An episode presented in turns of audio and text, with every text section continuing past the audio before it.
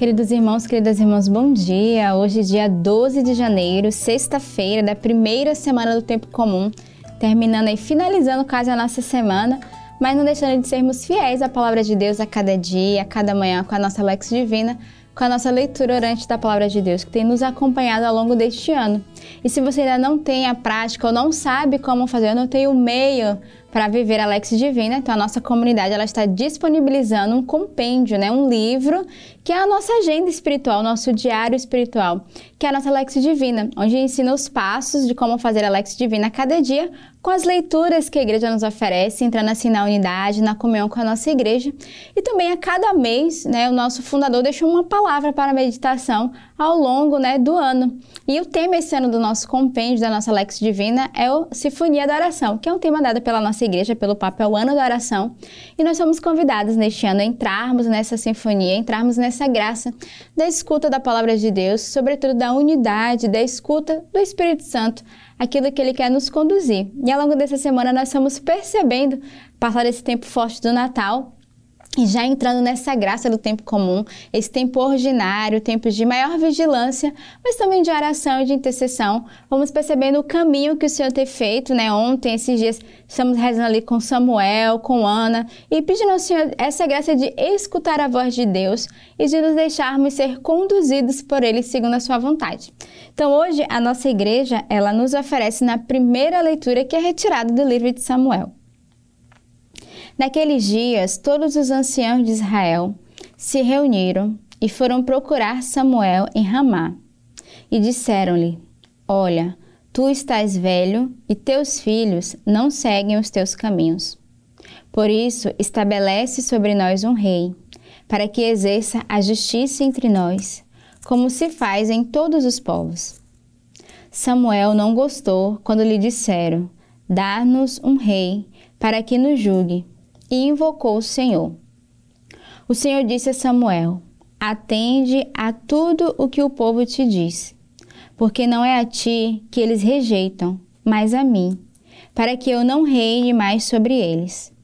Samuel transmitiu todas as palavras do Senhor ao povo, que lhe pedira um rei, e disse: Estes serão os direitos do rei, que reinará sobre vós tomará vossos filhos e os encarregará dos seus carros de guerra e dos seus cavalos, e os fará correr à frente do seu carro. Fará deles chefes de mil e de cinquenta homens, e os empregará em suas lavouras e em suas colheitas, na fabricação de suas armas e de seus carros. Fará de vossas filhas suas perfumistas, cozinheiras e padeiras. Tirará os vossos melhores campos, vinhas e olivais, e os dará aos seus funcionários. Das vossas colheitas e das vossas vinhas, ele cobrará o dízimo e o destinará aos seus eunucos e aos seus criados. Tomará também vossos servos e servas, vossos melhores bois e jumentos e os fará trabalhar para ele. Exigirá o dízimo de vossos rebanhos, e vós sereis escravos. Naquele dia clamareis ao Senhor por causa do rei que vós mesmos escolhestes, mas o Senhor não vos ouvirá. Porém, o povo não quis dar ouvidos às razões de Samuel e disse: Não importa, queremos um rei pois queremos ser como todas as outras nações. O nosso rei administrará a justiça, marchará à nossa frente e combaterá por nós em todas as guerras. Samuel ouviu todas as palavras do povo e repetiu-os aos ouvidos do Senhor. Mas o Senhor disse-lhe: Faze-lhe a vontade e dá-lhes um rei. Então a gente vê nessa primeira leitura do livro de Samuel é, o Senhor que quer dar ao povo um rei, mas o povo que está centrado nos seus próprios caprichos. Eles não querem acolher o rei, o qual Samuel, por intermédio de Deus, quer dar ao povo, mas eles vão reclamar um outro rei. E aqui a gente percebe essa recusa do coração do povo por não querer seguir a vontade de Deus através do profeta. Ali foi Samuel, foi esse homem profeta usado por Deus para comunicar ao povo que de fato Deus era o Senhor daquele povo, mas eles queriam um rei segundo os seus desejos, segundo as suas vontades. E a gente se depara nessa primeira leitura que muitas vezes nós negamos a vontade de Deus. Nós colocamos outros motivos que parecem até lícitos e aqui eles vão dizer, né, não importa, nós queremos um rei, mesmo se Samuel vai dar toda a instrução, vai comunicar, vai transmitir aquilo que o Senhor deu a ele como profecia para o povo, mas o povo com o coração fechado, né, nas suas próprias ideias, quer buscar um outro rei sem se dar conta que podem ir por caminhos arriscados, né? E não foram dóceis à vontade de Deus. E essa leitura de hoje nos chama a atenção que todos nós devemos ser dóceis à vontade de Deus e acolher através daqueles que são enviados a comunicar a sua palavra, mas não sermos como esse povo. E o Senhor, né, se cansa diante da, da nossa resistência à sua vontade. E a resposta que o Senhor vai dar a Samuel é: diz-lhe a eles, faz eles a vontade, dá-lhes aí um rei. Então o Senhor vai dizer: quer um rei? Então envia. Eu estou dizendo que eu sou o Senhor, eu sou o rei. Mas um povo de cabeça dura, coração fechado e de ideias né, fixas naquilo que é a sua vontade. Então, exatamente, eles vão se recusar a acolher e vão viver de fato segundo o desejo do vosso coração, que muitas vezes pode nos levar por caminhos tortuosos. O salmo de hoje é o Salmo 88. Ó Senhor, eu cantarei eternamente vosso amor. Quão feliz é aquele povo que conhece a alegria. Seguirá pelo caminho sempre à luz de vossa face. Exultará de alegria em vosso nome dia a dia, e com grande entusiasmo exaltará vossa justiça. Pois sois vós, ó Senhor Deus, a sua força e sua glória. É por vossa proteção que exaltais nossa cabeça. Do Senhor é o nosso escudo ele é nossa proteção. Ele reina sobre nós. É o Santo de Israel. Então a gente vê o salmista que, primeira coisa, nos convida a cantarmos eternamente ao Senhor o nosso louvor, o nosso hino de gratidão, a agradecermos ao Senhor e podemos já dar graças por entrarmos nesse novo tempo comum e finalizarmos a nossa semana nessa escuta em Deus. Mas ele vai nos lembrar, né? Feliz é aquele povo que conhece a alegria do Senhor. Aqueles que seguem o seu caminho e que são convidados a exultar de alegria dia após dia. Então, qual é o convite do salmista hoje? Somos todos convidados a exultar ao Senhor dia após dia de alegria, a manifestarmos a nossa alegria pelo Senhor e a darmos graças pela sua infinita misericórdia com cada um de nós. E aí no finalzinho o salmista nos lembra que o Senhor é o nosso escudo e a nossa proteção e que ele reina sobre nós. Então lembremos de que o Senhor é esse nosso escudo, a nossa proteção, é o nosso refúgio em que nós podemos confiar, nós podemos nos apoiar a cada dia e termos a certeza de que o Senhor ele combate por nós e que ele cuida de cada um de nós da sua infinita misericórdia. O evangelho de hoje é retirado do evangelista São Marcos. Alguns dias depois, Jesus entrou de novo em Cafarnaum. Logo se espalhou a notícia de que ele estava em casa.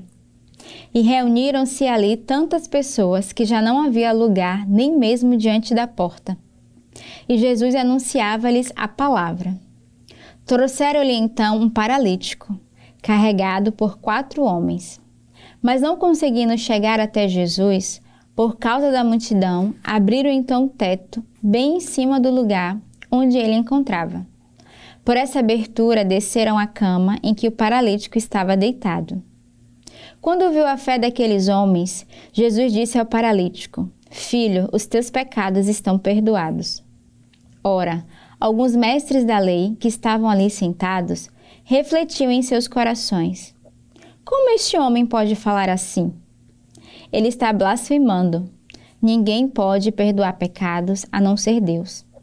Jesus logo percebeu o que eles estavam pensando no íntimo e disse: por que pensais assim em vossos corações? O que é mais fácil dizer ao paralítico? Os teus pecados estão perdoados? Ou dizer: Levanta-te, pega a tua cama e anda? Pois bem, para que saibais que o Filho do Homem tem na terra poder de perdoar pecados, disse ele ao paralítico: Eu te ordeno, Levanta-te, pega a tua cama e vai para a tua casa. O paralítico então se levantou e, carregando a sua cama, saiu diante de todos. E ficaram todos admirados e louvavam a Deus, dizendo: Nunca vimos uma coisa assim.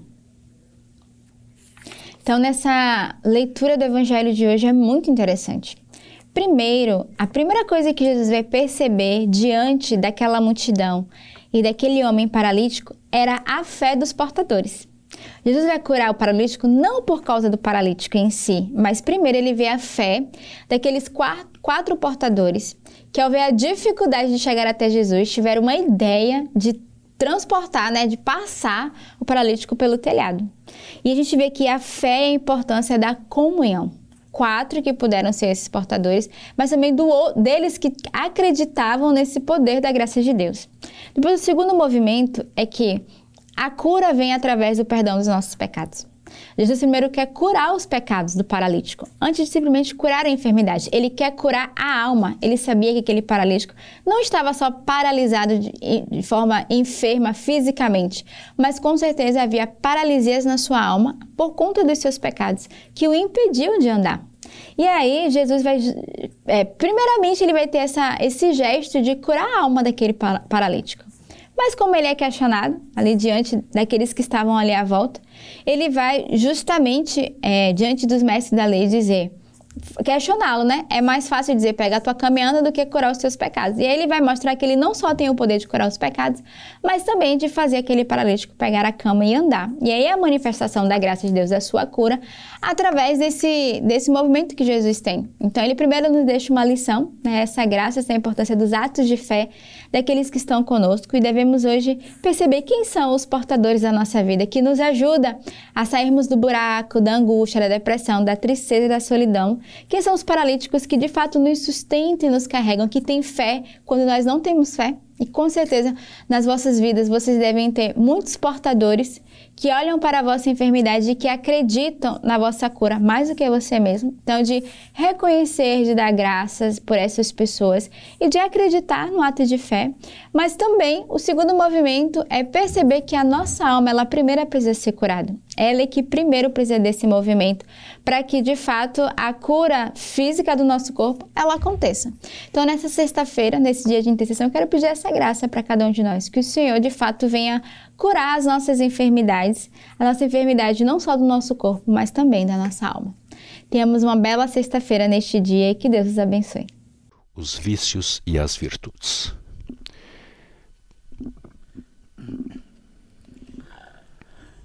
Cari fratelli e sorelle, buongiorno. Queridos irmãos e irmãs, bom dia.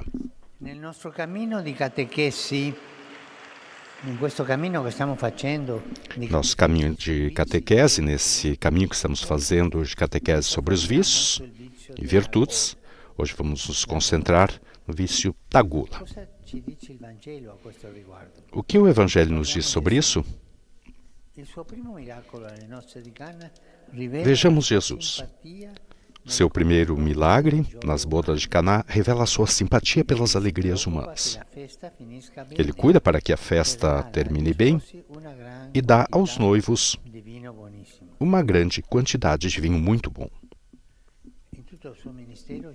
Em todo o seu ministério, Jesus aparece como um, como um, um profeta muito diferente do Batista. Se João é lembrado pela sua sese, comia o que encontrava no deserto, Jesus é antes o Messias que vemos muitas vezes à mesa. Seu comportamento causa escândalo porque ele não só é benevolente para com os pecadores, mas até mesmo come com eles. Isso demonstrava o seu desejo de comunhão com todos. Comunhão e proximidade com todos. Mas também há outra coisa. Se a atitude de Jesus para com os preceitos judaicos nos revela sua plena submissão à lei, ele, no entanto, mostra-se compreensivo com seus discípulos. Quando eles são apanhados num erro, porque tendo fome colhem espigas de trigo, num sábado, ele justifica-os recordando que até o rei Davi e os seus companheiros, encontrando-se em necessidade, transgrediram um preceito. E Jesus afirma um novo princípio.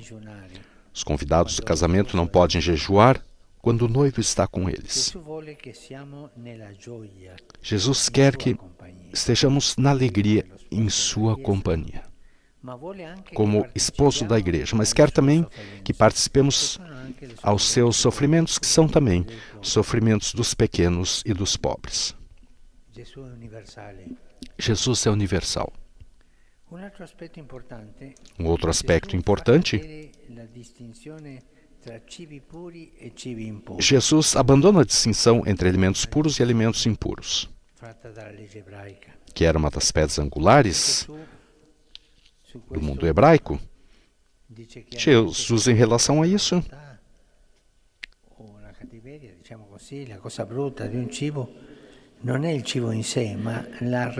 diz que o problema não é Não é o alimento, o que a pessoa come, mas é o que sai do coração do homem.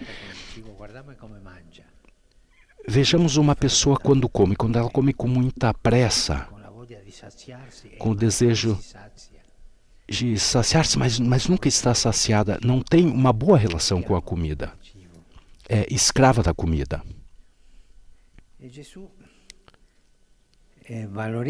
E Jesus valoriza o alimento o comer, também na sociedade, onde se manifestam tantos desequilíbrios e tantas patologias. Se come demasiadamente ou demasiadamente pouco, às vezes comemos sozinhos, os distúrbios alimentares estão a se espalhar, anorexia, bulimia, obesidade, e a medicina e a psicologia tentam resolver a má relação com a comida. Uma má relação com a comida que produz todas essas doenças, todas. Trata-se de doenças muitas vezes dolorosas, que são principalmente ligadas aos tormentos da psique e da alma. Há uma ligação entre o desequilíbrio psíquico e o modo como nos alimentamos. A alimentação é a manifestação de algo interior, a predisposição ao equilíbrio, a falta de moderação, a capacidade de agradecer ou a pretensão arrogante de autonomia. A empatia de quem sabe repartir a comida com o necessitado ou o egoísmo de quem acumula tudo para si. E essa pergunta é tão importante. Diga-me como comes, e eu te direi que alma tens. A forma como o comer revela o nosso interior, os nossos hábitos, as nossas atitudes psíquicas, o nosso comportamento psíquico. Os antigos padres chamavam o vício da gula com o nome de gastrimardia gastrimardia. Termo que pode ser traduzido como loucura da barriga. A gula é uma loucura da barriga. Também tem esse provérbio, não? Que nós devemos comer para viver e não viver para comer. A loucura da barriga. É um vício enxertado em uma das nossas necessidades vitais, como a nutrição, como a alimentação. Estejamos atentos a isso.